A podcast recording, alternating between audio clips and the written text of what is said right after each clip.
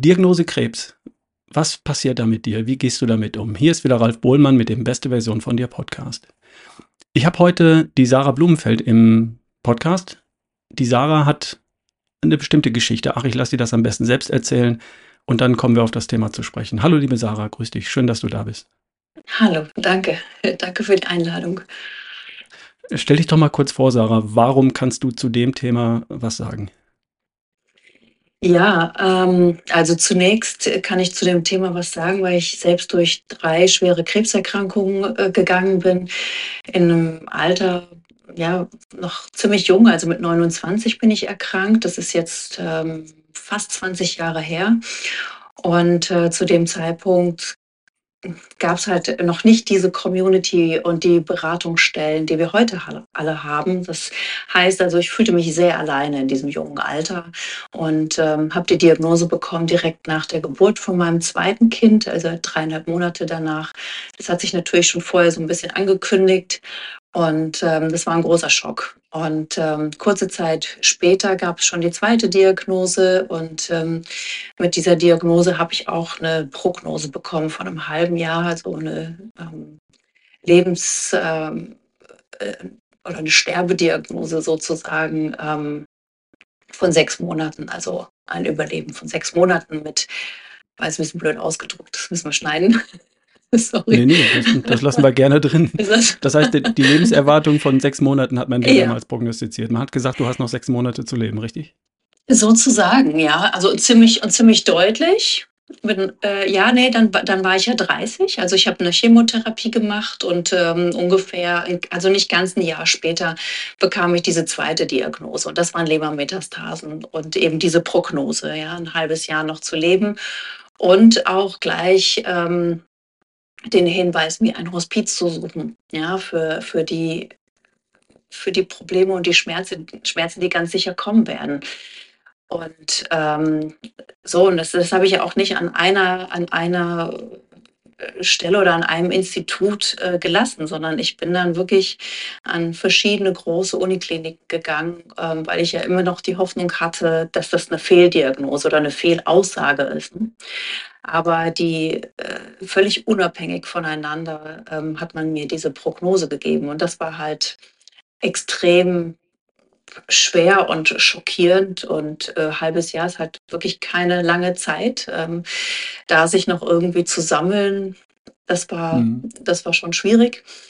Ähm, aber nicht zu tief reinzugehen, äh, überspringe ich mal diesen Part, den habe ich überlebt und hatte dann zweieinhalb Jahre später eine dritte Diagnose. Und mit dieser dritten Diagnose habe ich quasi ein komplettes Turnaround. Also ich habe vorher schon sehr viele Dinge in meinem Leben verändert und habe mich beobachtet, habe eigentlich so Experimente mit mir ge gemacht, ähm, weil es war so ein bisschen das Motto, ich habe nichts mehr zu verlieren, ich kann jetzt nur noch gewinnen und deshalb probiere ich aus. Und da habe ich sehr viel mit mentalen Tricks, sag ich mal, gearbeitet oder experimentiert und habe gesehen, da ist ganz, ganz viel möglich. Und ähm, mit der dritten Diagnose habe ich das ganz große Turnaround ähm, letztendlich ähm, auf den Weg gebracht. Und so habe ich dieses dritte Kapitel in meinem Buch auch beschrieben, Turnaround, weil das ganz ziemlich einschlägig war und eigentlich dann auch Grundlage geworden ist für meine heutige Tätigkeit als äh, Cancer Coach. Ich bin ja Autorin und äh, Mediatorin das geht sehr, sehr tief in die Kommunikation. Also wie kommunizieren wir miteinander? Wie kann ich mich am besten ausdrücken? Und das ist auch ganz, ganz wichtig. Ähm, erstmal für jeden, aber vor allen Dingen auch, wenn man eine chronische Erkrankung hat oder eine tödliche Krankheit hat, ist es wichtig, miteinander gut zu kommunizieren und da nochmal ein Augenmerk drauf zu werfen, aber auch in der Kommunikation zwischen Arzt und Patient. Und ähm, ja, und das, was ich heute mache, das, ähm, das war nicht nur alleine die, ja, die Erkrankung oder die Erfahrung, die ich durch die Erkrankungen gemacht habe, diese Grenzerfahrungen, auch mit äh, Herzstillstand und äh, fast eine Stunde reanimiert worden zu sein und Koma und Nahtoderfahrung. Also wenn man das so hört, dann ist es einfach ähm, alles ein bisschen viel und ich habe auch damals gedacht, es ist ein, einfach unglaublich, was ich alles mitnehme, als würde ich wirklich die ganze Zeit nur noch hier schreien. Mhm. Und, äh, und das ist halt so eine Frage, die man sich auch stellt. Ja, warum ich ja. und warum passiert das hier gerade alles? Und das war ja. Äh, ganz, ganz kurz noch, das war noch so diese, diese Grundlage. Und um dann diese Fragen, die ich mir, oder die Frage, die ich mir gestellt habe, was braucht es alles, um gesund zu werden und gesund zu bleiben?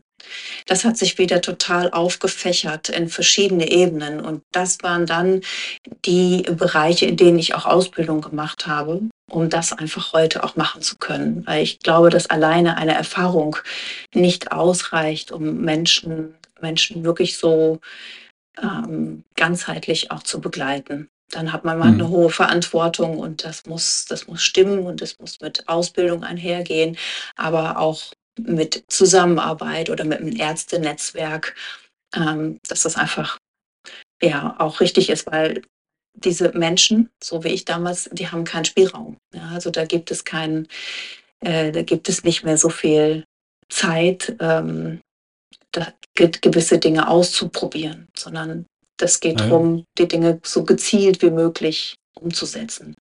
Ja. Ich fasse das nochmal zusammen. Du hast mit in jungen Jahren, mit nicht mal 30, das erste Mal eine Krebsdiagnose bekommen, kurze Zeit später eine zweite. Man hat dir gesagt, du hast noch sechs Monate zu leben. Dann hast du eine Chemo gemacht, hast eine Behandlung gemacht, hast das soweit erst einmal überlebt. Dann hast du eine dritte Krebsdiagnose bekommen, hast auch die überlebt. Das Ganze ist jetzt von, von der ersten Diagnose her 20 Jahre her. Das heißt, du hast den Krebs überlebt. Du hast für dich Dinge verändert. Du hast dein Lebensstil-Element, reden wir gleich drüber, bestimmte Dinge anders gemacht und den Krebs überlebt. Und heute berätst du Menschen, die in der gleichen Situation sind, in die du damals hineingestolpert bist oder die damals über dich hineingebrochen ist. Kann man ja ruhig so sagen. Ne? Du warst ja wahrscheinlich ja. wie vom Donner gerührt, als plötzlich jemand gesagt hat, äh, gute Frau, äh, Sie haben Krebs. Das war, was war die erste Diagnose? Brustkrebs? Genau, ja. Die erste hm. Diagnose hm. war Brustkrebs. Mhm. Okay. Ähm, was geht in jemandem vor, dem das so passiert, der beim Arzt sitzt und der Arzt äh, kriegt, setzt plötzlich ein ernstes Gesicht auf und sagt, ähm, guter Mann, gute Frau, Sie haben Krebs. Was, was passiert da mit einem? Ja gut, ich kann sagen, was mit mir passiert ist. Ne? Und auch das, wenn man sich unterhält und auch in den Coachings, das ist schon alles sehr, sehr ähnlich, wie das, äh, wie das empfunden wird. Und ich glaube, deshalb spricht das auch in meinem Buch so viele an, weil sie sich in dieser Situation einfach so wiedererkennen und das sehr mitfühlend ist. Und ähm, es ist letztendlich so, ähm, man hat Angst, ja. Also Mensch, man, die Menschen haben Angst vor, vor der Diagnose Krebs. Und wenn das dann tatsächlich ähm, auch ausgesprochen ist und plötzlich Fakt wird, kann ich nur sagen, ich konnte das so gar nicht annehmen. Also ich habe auch gemerkt, wie ich immer an dem Arzt rumgesprochen habe und versucht habe, ihm quasi zu sagen, da, da ist ein Fehler. Ja, also sie haben mich verwechselt oder im Labor ist irgendwas schiefgelaufen. Das ist einfach so ein Schockmoment, dass, dass man, dass es so unwirklich ist und dass plötzlich diese tödliche Diagnose auf einmal zu einem gehört und das ist immer ein, ein, ein schlimmer Moment, so eine Diagnose zu bekommen, aber wahrscheinlich äh, macht es nochmal einen Unterschied, wenn man auch noch so jung ist. Und, und ich hatte gerade so meine, meine beiden kleinen Kinder, also die waren auch nicht weit auseinander, die waren beide noch Babys sozusagen. Das ist wirklich ein Moment, da rechnet man überhaupt nicht damit. Man rechnet da sowieso nicht mit, aber das reißt einen komplett aus den, aus den, aus den Angeln und ähm, ich hatte wirklich das Gefühl, ich, ich falle, falle vom 20. Stock raus unten und knall brutal auf den Asphalt auf. Und es mhm. ist halt auch, auch diese Beschreibung, die ist sehr hart, aber die Diagnose ist auch hart. Und diese, diese Realität, die ist einfach total brutal und ohne jegliches Mitgefühl. Ne? Das ist einfach so mhm. und das ist auf einmal Fakt. Und man hat das, ich hatte das Gefühl, mir, mir, mir, mir läuft alles aus den Fingern. Ich kann nichts mehr greifen. Und das ist so ein, ein gewisser Schockmoment, wo doch die Welt irgendwie plötzlich stehen bleibt. Und, Was hast du damit gemacht mit dieser Situation? Wie bist du damit umgegangen? Naja, in diesem Moment, als ich die bekommen habe, war ich eigentlich nicht mehr fähig, klar zu denken. Und ähm, vor allen Dingen, man wird ja sehr überhäuft plötzlich mit mit einfach mit, mit Aussagen und mit Wörtern wie Chemotherapie, ähm, Operationen, Brustamputationen, ähm, Cortison und, all, und Nebenwirkungen, all das sind, das sind irgendwie so Begriffe, ähm, die sind so weit weg, mit denen will man nichts zu tun haben.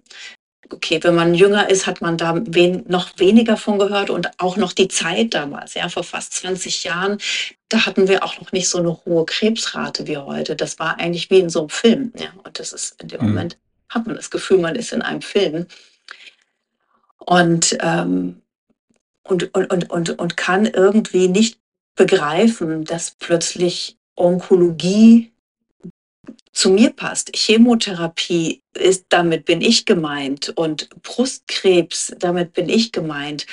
Und vor allen Dingen dann auch, ich wusste nicht, was Onkologie ist. Ich habe gedacht, was ist das überhaupt? Was ist das für ein Wort und äh, was bedeutet das? Und, ähm, und ich, ich, ich weiß noch, als er mir dann den Weg beschrieben hat in die Onkologie, weil das, das war ja beim Gynäkologen in, in diesem Krankenhaus und die onkologische Abteilung war woanders.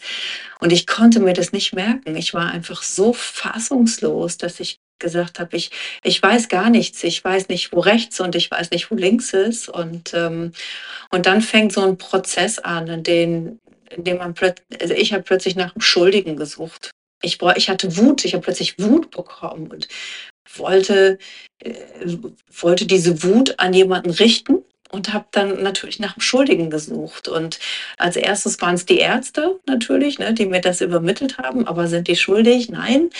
Ähm, dann, dann sucht man weiter, dann, dann, dann denke ich, dann habe ich an Gott gedacht, ja, und dachte, was ist, was ist das für ein Gott, der einfach sowas zulässt, dass, dass er ähm, zwei kleinen Kindern ihre Mutter nimmt und dass, dass überhaupt so ein Leid passiert und aber auch er ist nicht schuldig und am Ende blieb ich nur übrig.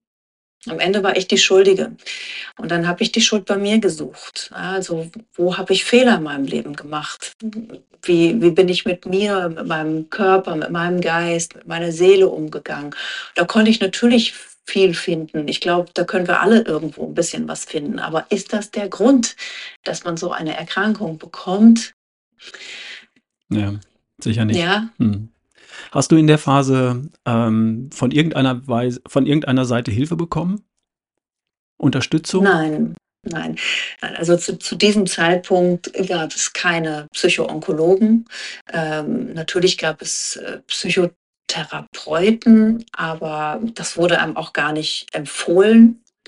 Äh, man, nee, da, da gab es auch keine Beratungsstellen. Also das war ein, das war im Prinzip da, da ist die Abteilung und in dieser Abteilung hat man eine neue, äh, ja, wie soll ich sagen, ein, ein neuen, neue Aufgaben gestellt bekommen, äh, wie jetzt machen wir die und die und die und die Untersuchungen, was das aber bedeutet, diese Untersuchungen und wie die ablaufen, dafür war gar kein Raum. Ja? Also da konnte man mhm. keine Fragen stellen und, und, und so war das halt immer ein, ein, ein, ein Tappen auf einem völlig neuen Terrain. Und wenn wir etwas nicht wissen, wie was, wie was ist, sind wir aufgeregt oder je nachdem, was es ist, haben wir auch Angst.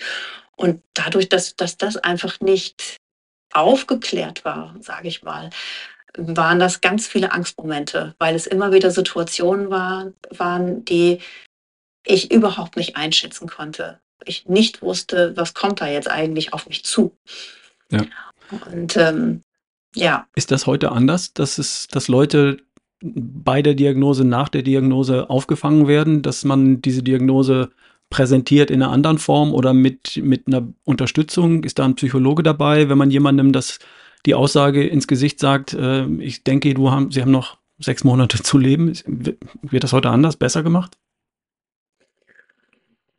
Ähm, also es hat sich sicher etwas verändert, das glaube ich schon, aber es ist ähm, erstmal sind die Ärzte oftmals vorsichtiger mit diesen Aussagen, was äh, Prognosen und so weiter angeht. Nichtsdestotrotz gibt es das auch häufig genug. Ähm, das ist das, was mir Patienten dann berichten und auch die Art und Weise, wie, äh, wie manche Diagnosen übermittelt werden. Ähm, das hat schon, das sind manchmal ähnliche Situationen von früher und da fragt man sich schon, warum passiert da eigentlich nichts? Warum könnte das nicht auch ein Teil im Studium sein, Kommunikation? Mhm. Ne? Das find, äh, findet da nicht so statt. Das Ja, hängt dann immer sehr von der, von dem Geschick des Arztes ab, der die, der die Diagnose stellt, wie, wie clever, geschickt er damit ist oder ausgebildet, äh, Leuten eine ja. solche Diagnose auch zu übermitteln auf eine, auf eine andere. Art, auf eine nicht so Ja, ich würde mal sagen, das hat was auch mit Erfahrung dann zu tun, ne? Also, wenn 'n Arzt da schon länger, äh, arbeitet und hat da 'ne gewisse Erfahrung, dann kann er sich auch anders ausdrücken. Es gibt mittlerweile so 'n paar Kommunikationsworkshops, wenn ich das so richtig mitbekommen habe. Da werden die Ärzte schon noch mal mehr in der Kommunikation und in in der Übermittlung der Diagnose, ähm fortgebildet sozusagen. Aber es ist es ist kein fester Bestandteil eines Studiums. Mhm. Ja. Ähm wie wie geht's dann weiter? Also, du hast die Diagnose bekommen, dann hat man dich in die Onkologie geschickt. Jetzt weißt du, das ist der die Bezeichnung für die Abteilung, die sich um Krebserkrankungen kümmert, ne? Wusstest du damals nicht, ist mir vollkommen klar. Das heißt, dann hat man dich da von, ähm, Untersuchung zu Untersuchung geschickt. Zu irgendeinem Zeitpunkt musst du diese Information ja mit mit Menschen teilen, mit deiner Umgebung, mit deinem Mann, mit deinen Eltern, mit Geschwistern, was auch immer. Wie wie ist dir das ergangen? Wie haben Leute darauf reagiert in deinem direkten Umfeld? Du hast erst mal den Schock verarbeiten müssen. Das halte ich für, wow, äh, krass, ich wüsste nicht, wie ich darauf reagieren sollte. So, und dann hast du ja noch den nächsten Schritt vor dir, dann gehst du nach Hause und musst es ja irgendjemandem sagen. Wie wie wie läuft so was? Mhm, mhm. Ja, also, äh, dieses Verarbeiten ist eigentlich gar nicht möglich, weil das so schnell geht, diese Diagnose und dann direkt die nächsten Schritte, die werden direkt geplant. Also, dire direkt die nächsten Untersuchungen werden sofort geplant und man geht raus und hat so 'ne lange Liste mit, äh, Terminen, von der man eben von der man nicht weiß, was was bedeutet das? Das so dann steht da plötzlich Nuklear äh, äh. Das sind alles so Begriffe, die einem Angst machen, ohne dass man das vorher vielleicht einfach jemanden fragen kann oder dass einfach direkt jemand da ist, der ihn der einen aufklärt. Das bedeutet das und das und dann kommt das und das und das brauchen wir dafür. Und das ist, glaube ich das hätte mir sehr geholfen, zu wissen, warum passiert denn das? Warum wird jetzt diese Untersuchung gemacht? Was kann man da sehen? Und was hat das mit der mit der Therapie dann danach zu tun? Für mich persönlich wäre das wichtig gewesen. Mhm. Ähm, und auch da jederzeit noch mal 'n Ansprechpartner zu haben. Natürlich ist das bei so vielen Krebspatienten auch etwas, was Kliniken gar nicht leisten können in der Form. Ähm, ja, das Ja, ist immer 'ne ist das Frage des Budgets, ne? Also, Gesundheitssystem. unser Ja, Gesundheitssystem sollte genau. die Ressourcen dafür haben, jemandem, von dem man annimmt, dass er sterben wird, ähm, aufzufangen und an die Hand zu nehmen und mit ihm alles zu erklären und auch alle Möglichkeiten auszuschöpfen und zu sagen: „Okay, das ist unsere Meinung, vielleicht haben aber auch andere 'ne andere Meinung und wir alle haben uns auch schon mal geirrt“, ne? Und das muss kein Todesurteil sein, sondern wir sehen das jetzt hier so. Du bist der beste Beisp das beste Richtig, Beispiel, ja. der beste Beleg dafür, dass auch so 'ne Diagnose mal, äh, daneben liegen kann, ne? Dass du jetzt 20 Jahre später immer noch, äh, lebensfroh durch durch die Welt gehst, ne? Ja, obwohl das, ähm, wenn ich arbeite jetzt heute in in diesen Bereichen und das ist schon 'ne Diagnose gewesen, die statistisch gesehen sehr, sehr wahrscheinlich auch so verlaufen wäre, wie die meisten das prognostiziert haben. Das war keine Fehldiagnose, ja. Nein, nein. Das Aber, glaube ich nicht, aber ähm, glaube ich schon, aber 'ne ist Fehldiagnose muss es ja auch nicht sein. Aber das ist ja immer nur wir reden ja immer nur von Wahrscheinlichkeiten. Du hattest eine sehr hohe Wahrscheinlichkeit, in 6 Monaten zu sterben, aber das heißt noch lange nicht, dass du zu den 99% bist, denen das so geht, sondern du kannst ja auch das eine Prozent sein, das, äh das trotzdem überlebt. Aber Ganz diese genau. Möglichkeit hat man dir vielleicht Ja. so nicht gesagt. Ich weiß es nicht, ja. Ja, man hat da gar nicht äh, man hat da gar nicht drüber gesprochen, ne? Das war im Prinzip einfach diese Aussage und und fertig. Und, äh und das das Ding ist halt auch, dass viele Menschen das dann auch annehmen, ja? Wenn sie so was hören, die nehmen das an und, äh, es gibt da ja auch Studien drüber, Statistiken drüber. Ähm, wenn man einem Menschen eine Prognose gibt von beispielsweise 2 Jahren, dann, äh, gab es Untersuchungs äh, äh, gab es Studienergebnisse, die plus minus zwei, drei Monate um diese zwei Jahre herum der Patient auch dann äh, verstorben ist. Das ist etwas, was wir, glaube ich, aufnehmen und das ist ein Keim, der gesetzt wird. Und wenn wir dann nach einer Vorstellung oder im Unterbewusstsein nach etwas leben, und das Unterbewusstsein ist ja sehr, sehr stark, ähm, dann wissen wir gar nicht, äh, in welche Richtung wir eigentlich laufen. Aber es ist so stark nach unten, das ist ein tiefer Glaubenssatz. Und dann was kann am Ende dabei rauskommen? Und diesen tiefen ja. Glaubenssatz, den habe ich versucht auch für mich zu ändern. Aber nochmal zurückzukommen mit der Kommunikation, also wem erzähle ich das? Ähm, das ist erstmal gar nicht so das, das, das Thema, weil man ist so geschockt und ähm, ich, hab, ich, ich war einfach handlungsunfähig. Ich konnte gar nichts mehr machen. Dann habe ich damals meinen also meinen damaligen Mann angerufen und der kam dann auch und ich habe ich hab direkt meine Verantwortung abgegeben, weil ich war, ich habe gemerkt, ich bin nicht mehr in der Lage, irgendwas kognitiv zu erfassen. Es, es war einfach, ich war fertig. Und dann habe ich eigentlich nur noch beobachtet, die Gesichter von einem Arzt, die Gesichter von, von meinem damaligen Mann. Und das hat alles, alles gesagt. Also das stand richtig schlimm um mich. So, und, ähm, und dann geht man, geht man gar nicht, das ist nicht der Gedanke, wem erzähle ich das jetzt alles oder wie gehe ich damit um? Das ist sowas, was eigentlich so mit der Zeit danach kommt. Ja. Ähm, und das ist immer auch, würde ich sagen, das ist immer eine ganz individuelle Sache. Manche Menschen gehen sehr offen damit um und, äh, und, und erzählen das und, und wollen, dass das äh, in der Familie alle wissen und Freunde alle wissen. Manche sind da sehr zurückhaltend und verheimlichen das innerhalb der Familie und auch den Kindern gegenüber. Ähm, gerade was meine Kinder anging, als sie ja noch so super klein waren. Also ähm, mein ältester Sohn war drei Jahre alt, ähm, zweieinhalb, zweieinhalb, drei Jahre alt. Ähm, der hat ja mitgekriegt, dass da was nicht stimmt. Das ist ja, Kinder können das nicht ähm, können, können, können, können das nicht richtig wahrnehmen, also gedanklich, aber die nehmen das atmosphärisch auf, dass da etwas passiert. Und auch das geht wieder ins Unterbewusstsein und macht was mit den Kindern. Und deshalb habe ich versucht, auf einer kindgerechten Ebene mit den Kindern da zu kommunizieren. Und ähm, also mit dem Baby geht das natürlich nicht. Aber ähm, mit meinem dreijährigen Sohn war das schon schon, schon machbar auf, auf seiner. Ebene. Mhm. Und das war mhm. extrem berührend, extrem traurig und ähm, aber auf der einen Seite auch extrem kraftgebend, weil Kinder so, so ganz in Anführungszeichen banal damit umgehen. Ja, so die, die, die, die denken, die können ja noch gar nicht so denken. Also sind da ja die verkopfen das nicht, sondern die nehmen einfach ja. die eine Aussage und äh, machen für sich was draus. Ne? Ja. Was, was sind dann so die, die Schritte? Du, du bist heute in der Beratung, du berätst heute Leute, die diese Diagnose haben. Als Coach, du hast auch ein Buch darüber geschrieben, darauf kommen wir gleich nochmal zu sprechen. Was, was würdest du denn jemandem als Rat an die Hand geben, der zu dir kommt und sagt, äh, liebe Sarah, ich habe eine hab ne Krebsdiagnose, was jetzt? Ja, also aus der heutigen Sicht würde ich sagen, wenn man die Diagnose Krebs bekommen hat, dann ist es wichtig, direkt dort eine Beratung zu bekommen. Also ich bin in der Situation, ich bin in Angst, ich, ich bin in einer Schocksituation, ich weiß nicht, was das und das und das und das bedeutet, denn die Leute, die Menschen, die gehen nach Hause und die wollen das ja wissen und gehen ins Internet und fangen an zu googeln. Und dann Google ist voll mit unterschiedlichen Aussagen, die eigentlich noch mehr Angst machen können und Panik machen können. Und da fände ich es wichtig, direkt an eine gute Beratungsstelle zu gehen, dass man nicht die Horrornachrichten liest, sondern das Wichtigste ist, wenn Patienten zu mir kommen, dass ich sie erstmal versuche zu beruhigen weil ich sagen kann, ich weiß, wie du dich fühlst.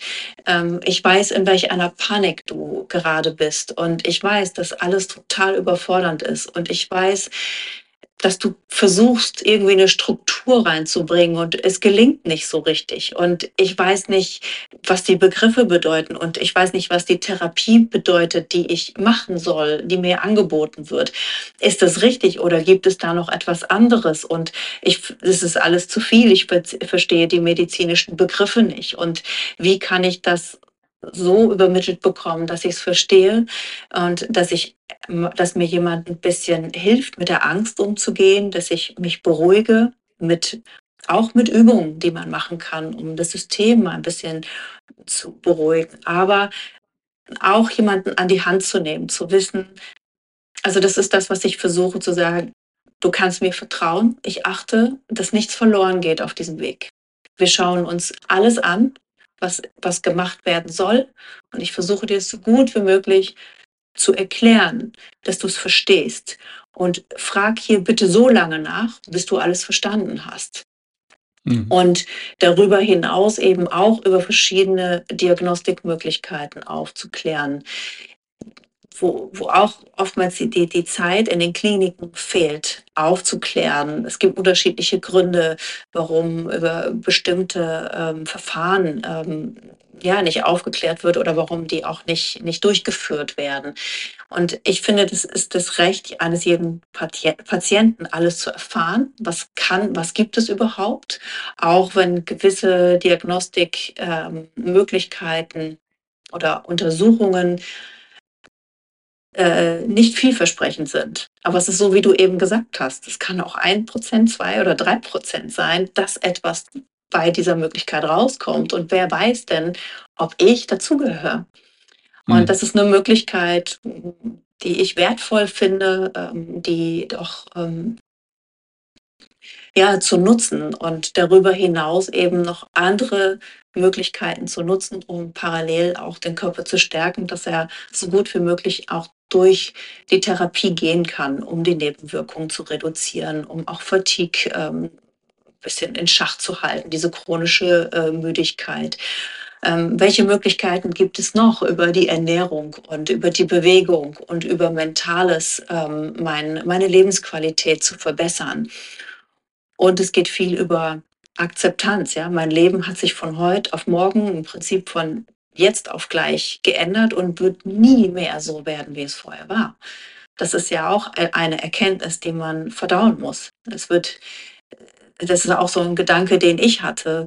Ähm, ich möchte jetzt eigentlich äh, wie so eine Grippe. Ich lege mich jetzt ins Bett und bin jetzt einfach mal ein, zwei Wochen ganz schwer krank. Ich bin auch echt bereit, ganz schlimm auf viele Sachen auszuhalten.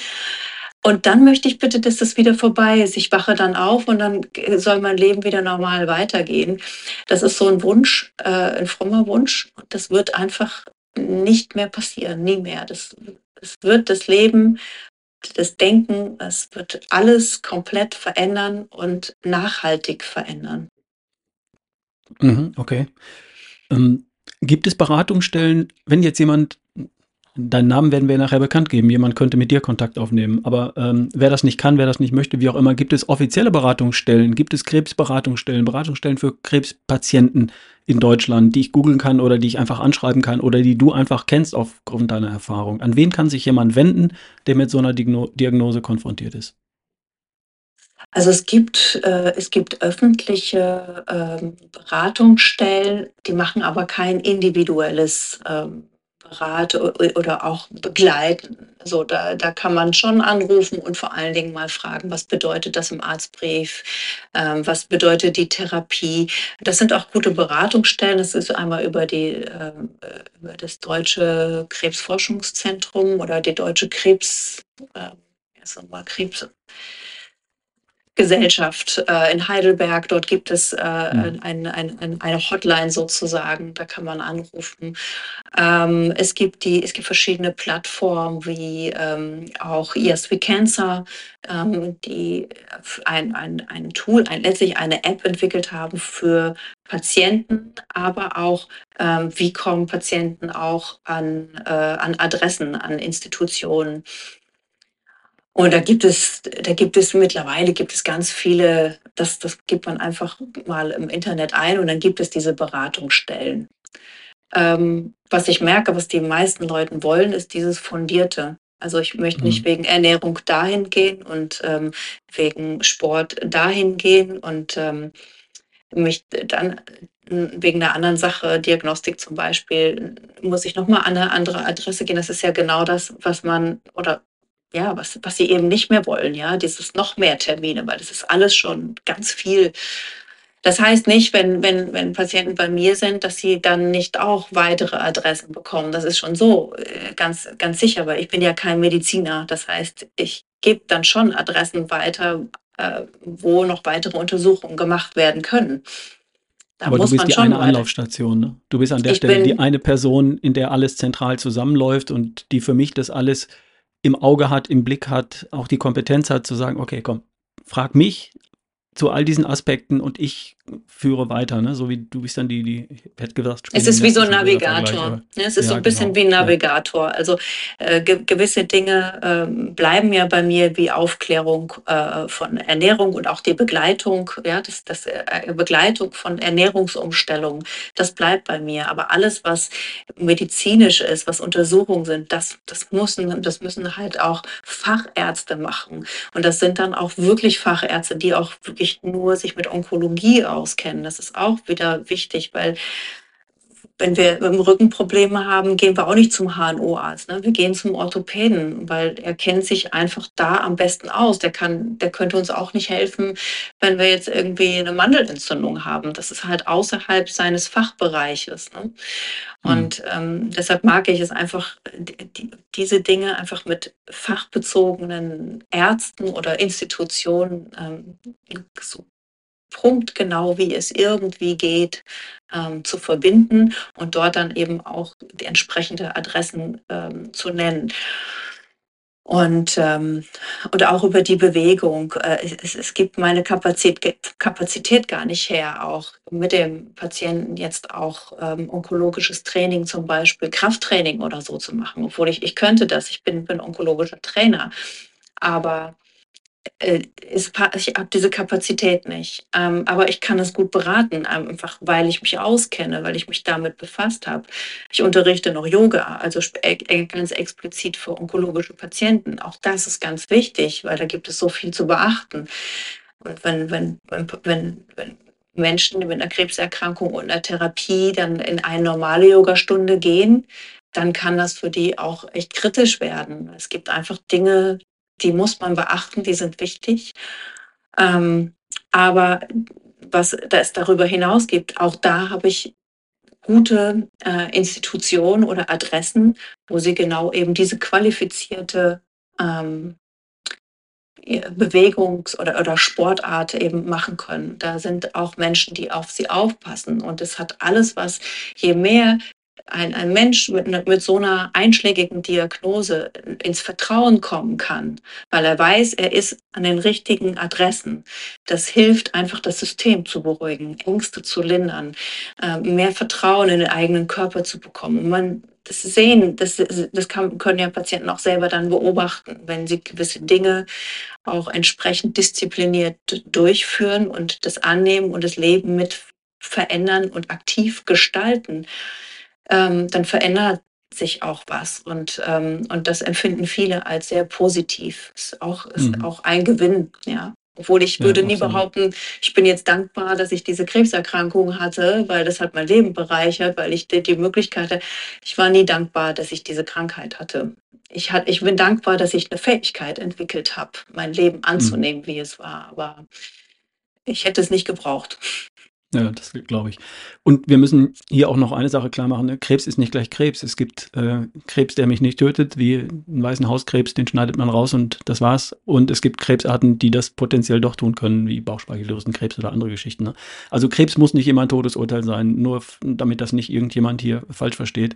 Äh, aber das kann es eben sein. Und deswegen ist es wichtig. Ich habe mir, während du vorhin gesprochen hast, drei, vier Notizen gemacht. Also sowas wie Schritt eins, den man tun könnte, wenn jemand aus dem näheren Umfeld das äh, trifft, beruhigen, ne? dann Informationen und Beratung einfordern. Also jemanden an die Hand nehmen und mit ihm zusammen Informationen einfordern, auf gute Quellen achten, Beratungsstellen aufsuchen und kompetente Leute fragen und nicht vielleicht bei der Google-Suche äh, auf halsbrecherische Webseiten stoßen und dann noch mehr in Panik geraten. Aufklärung über Diagnostik ist sicher eine Möglichkeit. Du hast garantiert ja auch, hast du ja beschrieben, den Mut aufgebracht, nicht anzunehmen, dass du in sechs Monaten nicht mehr da sein wirst, sondern du hast für möglich gehalten, dass du diesen Krebs überlebst.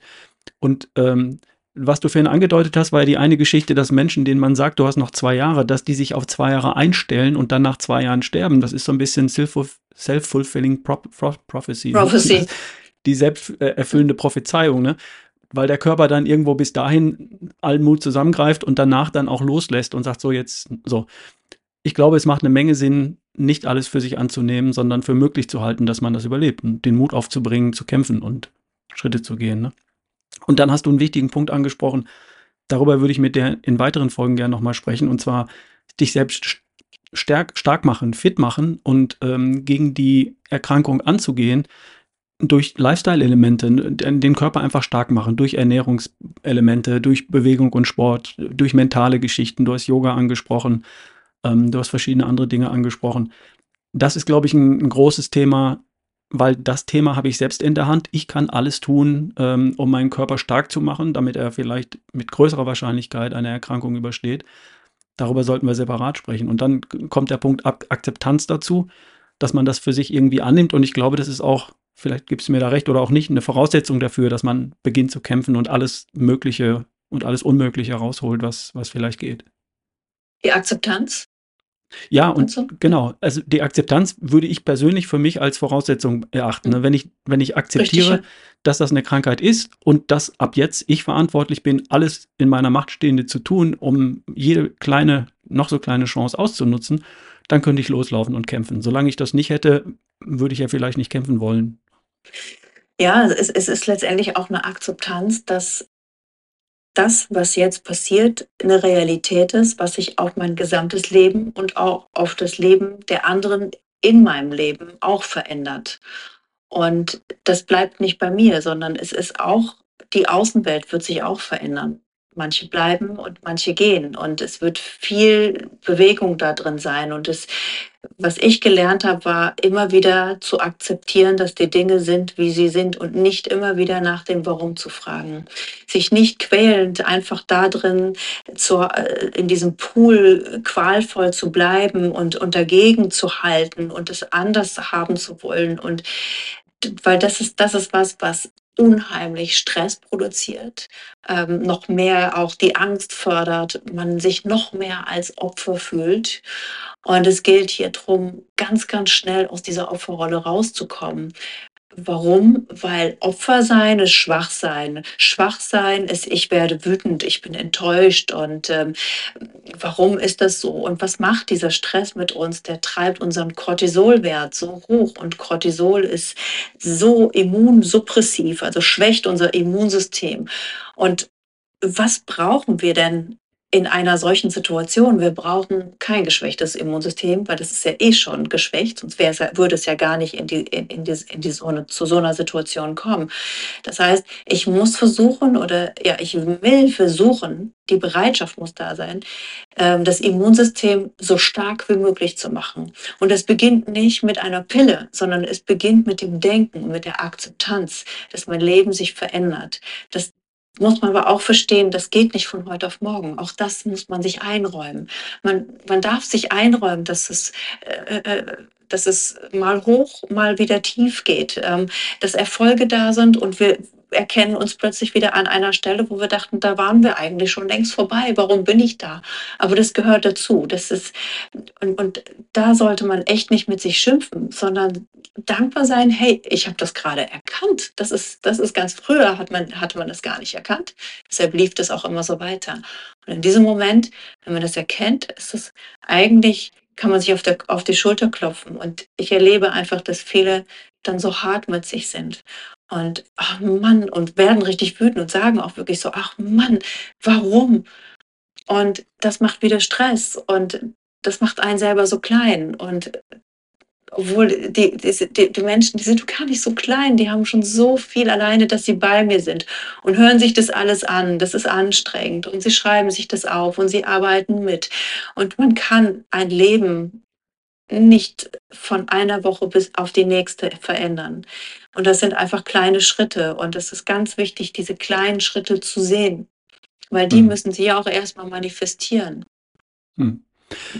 Aber ja, da tut sich ein großes Feld auf, über das wir sprechen sollten, ne? weil äh, die Dinge, die ich tun kann, haben eben auch was ähm, mit meinem Kopf zu tun, mit meinem Denken zu tun. Wie du gerade sagst, Angst zu haben, sich in der Opferrolle zu ergehen, das sorgt für Stresshormone. Stresshormone behindern das Immunsystem und äh, andere würden das Gegenteil tun. Ne? Endorphine, äh, Dopamin, äh, also gute Gefühle. Ich nehme Dinge vor, ich erreiche sie, gehe kleine Schritte, erreiche sie, spüre kleine Erfolge und so weiter.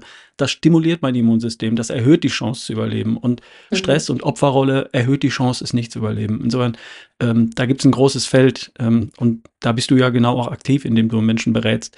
Du hast auch ein Buch dazu geschrieben. Ne? Ich glaube, das könnte in, an, an, an zweiter Stelle auch eine gute Quelle sein für jemanden, der sagt, so, okay, ich habe den ersten Schock überwunden, ich habe das erste Beratungsgespräch geführt, ich habe vielleicht irgendwo mal eine Online-Stelle angesprochen, äh, das äh, DKFZ, Deutsche Krebsforschungszentrum in Heilbronn, da gibt es eine Hotline oder so. Aber dann möchte ich dann doch ein bisschen mehr, ein bisschen tiefer in das Thema reingehen, mir mehr Zeit nehmen für das Thema und so. Wie heißt dein Buch? Worum geht es Also, dabei? das Buch heißt Cancer Coaching. Und das Buch ist aufgebaut im Prinzip in drei Teile. Und es geht um die Teile meiner Diagnosen. Diagnose 1, 2 und 3. Und jedes Mal nach einer Diagnose ist ein Kapitel, da geht es um Cancer Coaching. Aus dem Blick von heute auf damals. Ähm, in diesem Kapitel gehe ich tiefer darin ein, was, was man machen kann. Also es ist auch ein Ratgeber sozusagen. Ähm, und dann wird es nochmal unterstützt mit dem dritten Teil oder mit, dem, mit der dritten Phase ähm, von Interviews mit, äh, mit Onkologen. Ähm, es sind auch Onkologen aus äh, onkologischen Spitzenzentren in Deutschland. Ähm, aber auch jetzt im dritten Kapitel zum Beispiel ist ein, ein Sportwissenschaftler äh, interviewt worden. Da geht es um Sport und Krebs, weil das ist auch so ein Thema, was oft noch zu sehr verharmlost wird. Dem wird gar nicht so viel Kraft beigemessen. Und dabei ist, ist Sport bei Krebs oder auch alleine schon in der Prävention ein, ein ein irres Hilfsmittel, ja. Also wenn wir, wenn wir in der Prävention regelmäßig äh, Sport treiben, da gibt es auch äh, Vorgaben, dass die, viele Menschen denken immer, ich muss dann extrem viel Sport machen und das ist gar nicht so. Aber man kann durch ein regelmäßiges äh, Bewegungsprogramm kann man das Risiko an Krebs zu erkranken zwischen 30 und 40 Prozent senken. Und das Ja. ist viel, das ist viel Das und ist das ist Ja. Und das ist nur der Bewegungsteil, ja. Und dann über diesen äh, Lifestyle, über Ernährung, ähm, auch über einen anständigen äh, Nacht, äh, Tages-Nacht-Rhythmus. Und ähm, auch da ist Diagnostik ein Teil. Also mh, ich, ich lasse mich auch bei einem Facharzt ganz tief untersuchen und schau und, und schau, was da, äh, ob die Zellen, das ist eine, eine tiefere Zelldiagnostik, wie arbeiten meine, meine Zellen, meine Mitochondrien. Das wird ja im Prinzip in der Hausarztpraxis nicht gemacht. Die haben gar nicht die Kapazität, das zu machen. Und das gehört für mich auch zu, zu einer Prävention und auch zu einer Nachsorge sozusagen, Mhm. aber auch während der Therapie schon. Auch ähm, Ja. die- die- dieses, Also auch Thera. Thera Entschuldige. Therapie begleitend kann man da also auch schon einiges tun, aber dafür muss man erstmal wissen, wo fange ich jetzt an. Ne?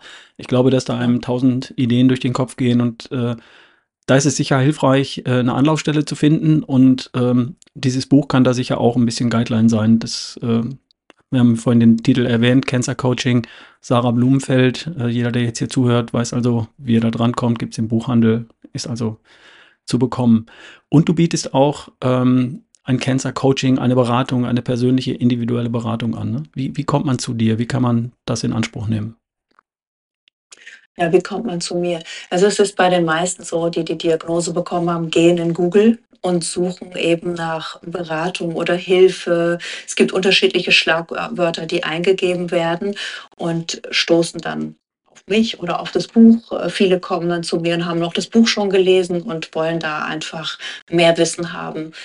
Und ähm, ja, und wenn es dann äh, weitergeht und ähm, der Mensch einfach da wirklich etwas verändern will, dann gehen wir wirklich tiefer in die verschiedenen Thematiken, die wir auch gerade schon, schon, schon angesprochen haben. Also es ist, ich, ich finde es wichtig, nach Priorität zu gehen. Also was braucht ähm, der Körper, ähm, damit die anderen Dinge aufbauend ähm, auch richtig wirksam sein können. Und das Ganze hat ein System. Und für mich, ich mag Diagnostik, ich mag Analysen, weil da kann ich, so, sofern man das kann, ja, ist es wichtig ähm, für mich einfach schwarz auf weiß zu sehen, wo stehe ich, also wo, wo steht mein Körper und ähm, wo gibt es Lücken? Und diese Lücken sind ganz wichtig auszugleichen. Wenn wir aus der Ayurveda-Medizin schauen, gibt es dort geringste Abweichungen, die ganz, ganz wichtig sind, immer wieder zu beheben, ohne dass wir das vorher spüren, dass da was ist. Aber wenn ein, äh, ein Mangel da ist und der nicht behoben wird, der Körper schafft es auszugleichen für eine Zeit lang. Aber wenn es nicht ausgeglichen wird, dann frage ich mich, das, das müsste ja dann Hexerei sein, dass sich das wieder ausgleicht. Also sollte man es ausgleichen, macht man es nicht, kann der Körper es irgendwann nicht mehr kompensieren und ein nächster Bereich kommt in einen Mangel und so weiter und so fort, bis irgendwann Krankheit entsteht. Mhm. Und, ähm, und deshalb ist es wichtig, da einfach schon großartig äh, gro groß anzusetzen und zu sehen, wo stehe ich, was kann ich ausgleichen, aber eben auch in Verbindung mit integrativer Onkologie, die einfach auch sich auskennen mit Onkologie. Das heißt, der Patient bekommt die und die Therapie ähm, diese Chemotherapie oder Strahlentherapie, auf was ist jetzt zu achten? Weil dort ist man ja schon sehr eingeschränkt auch mit, äh, mit, mit Zusatztherapien. Und was kann der Patient überhaupt noch aushalten zusätzlich? Mhm. Ähm, es wird viel ausgehalten, wenn, die, wenn sie verstehen, um was es geht äh, und dass es ihnen hilft. Ähm, das macht unglaublich viel Mut.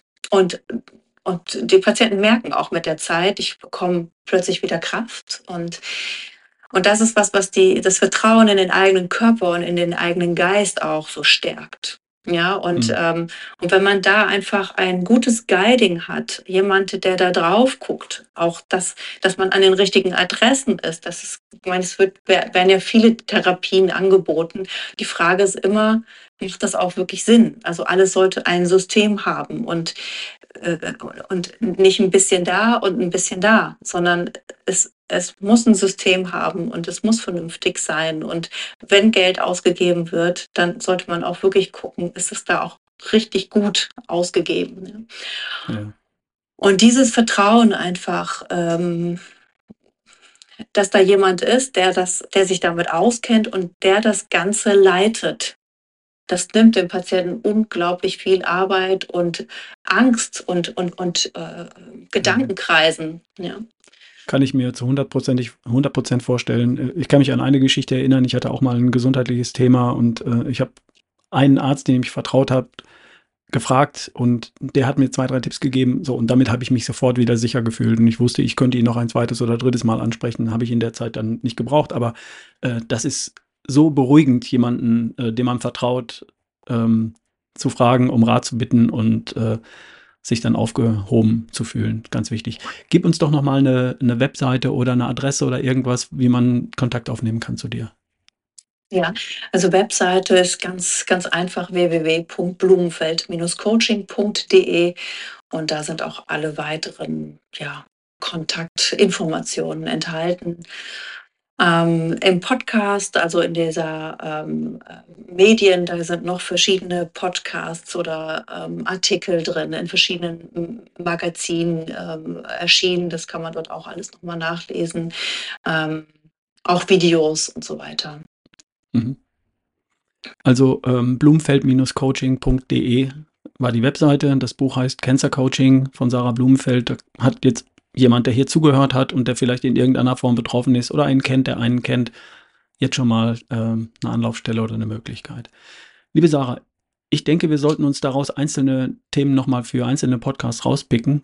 Und zum Beispiel würde mich unheimlich interessieren, wie kann ich mich stark machen für die Therapie oder auch in der Prävention und auch danach. Das ist ein Thema, das mich brennend interessiert und äh, viele andere Themen auch noch, ich würde auch die Hörer hier im Podcast bitten, uns Fragen zu schicken. Wenn, wenn es Fragen gibt zu dem Thema Krebs, die die Sarah beantworten kann, dann schreibt sie mir doch bitte an ralf at barefootway.de. Ihr kennt meine E-Mail-Adresse, ralf at barefootway.de. Äh, eine kurze Frage und ich werde das ein bisschen sammeln und dann machen wir vielleicht einfach noch eine Folge und beantworten Hörerfragen oder gehen auf ein Thema, das uns wichtig erscheint, nochmal einzeln ein. Okay? Ja, sehr gern. Super. Dann bedanke ich mich erstmal an dieser Stelle, liebe Sarah. Ich glaube, du hast uns ein paar Dinge erklärt und ähm, ja mal so, einen ersten, so eine erste Idee gegeben, was passiert und wie man reagieren wird und vielleicht wie man reagieren sollte oder darf, wenn einen sowas trifft. Ich hoffe, dass es niemanden trifft, aber die Realität ist leider eine andere. Insofern glaube ich, ist das ein wichtiges Thema. Dankeschön für deine Zeit und äh, ich glaube, wir hören uns nochmal in weiteren Folgen. Ja, das wäre schön. Vielen Dank, Ralf. Gerne. Tschüss. Tschüss. Ich habe noch einen kleinen Nachtrag. Es gibt Online-Lesungen von der Sarah Blumenfeld aus ihrem Buch, und zwar im Februar, im März und im April. Daten dazu findet ihr auf ihrer Webseite blumenfeld-coaching.de. Einfach ein bisschen nach unten scrollen, da findet ihr die Informationen, die ihr braucht. Viel Spaß!